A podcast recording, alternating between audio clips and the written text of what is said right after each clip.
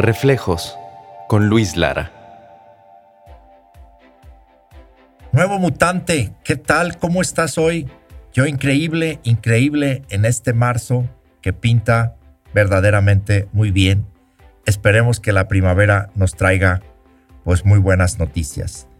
Y hoy te quiero hablar de cuáles son y cómo te relacionas con las distintas actividades que realiza un nuevo mutante.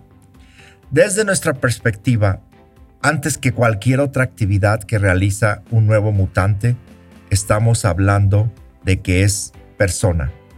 Sí, sí, persona. O sea, pareciera ser que es un pecado ser persona. Segundo, eh, pues ha decidido relacionarse en pareja. Él o ella han decidido relacionarse en pareja. Puede ser también que hayan decidido apoyar la crianza de un niño siendo papás o mamás de, un bebé. Y por último, pues sin duda, están buscando actividades que les permitan obtener un ingreso, es decir, son emprendedores o emprendedoras. Tengo varias preguntas aquí. La que más me cuestiona es cuánto tiempo del total de este tiempo te lo dedicas a ti. Cada vez que le pregunto a, mis amigos nuevos mutantes, les digo, oye, ¿cuánto tiempo te dedicas a ti? Y me dan una gran cantidad de pretextos y me dan una gran cantidad de razones por las cuales ellos dejan de ser importantes. ¿Cómo se te ocurre, Luis? Pues si soy mamá o papá.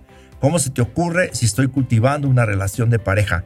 ¿Cómo se te ocurre, como está la situación económica, pensar en mí si estoy ahorita cuidando mi trabajo, manteniéndome en él, manteniendo a flote mi empresa, etcétera?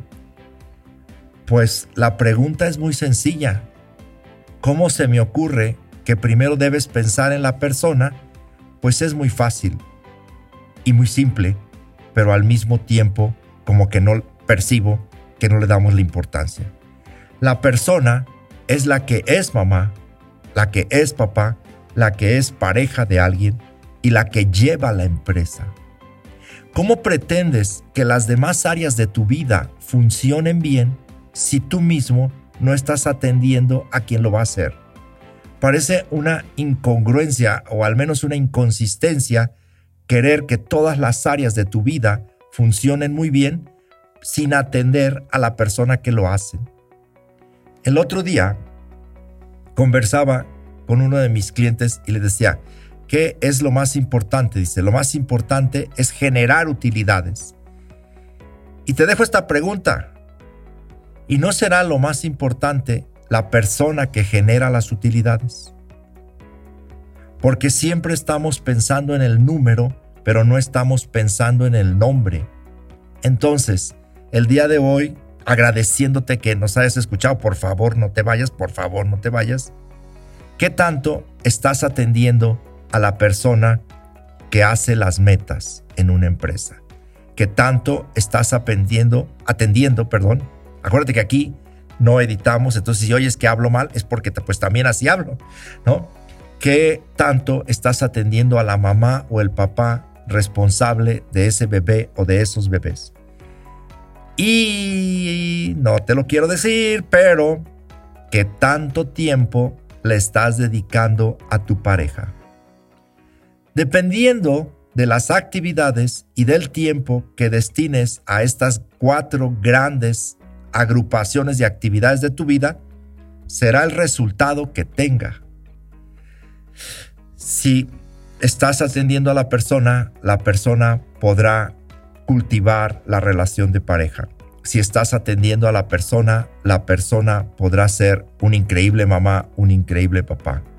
Y si estás atendiendo a la persona, sin duda, sin duda, independientemente de la situación y de lo que estamos hablando, porque entiendo claramente lo que está pasando en la economía, no pienses, por favor, no te vayas a ir, no pienses que vivo en Disneylandia, porque no vivo en Disneylandia Vivo en el mundo de los que tenemos que salir a trabajar el, para obtener un ingreso y obtener abundancia. Si la persona está en su centro, si la persona está en su mejor vibración, si la persona está entendiendo que ellos son los que hacen el cambio, entonces, entonces tendrás una excelente empresa.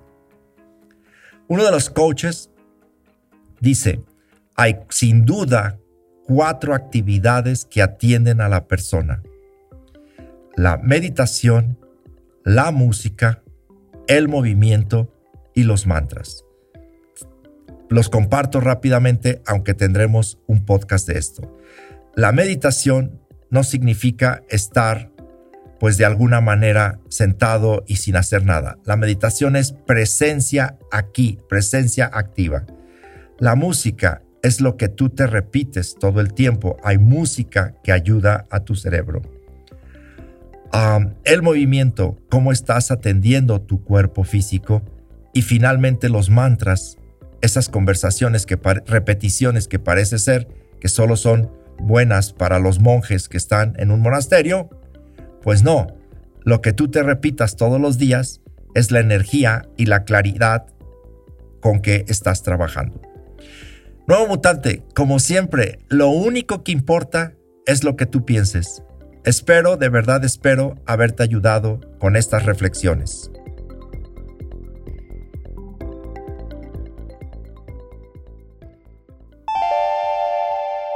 Reflejos con Luis Lara.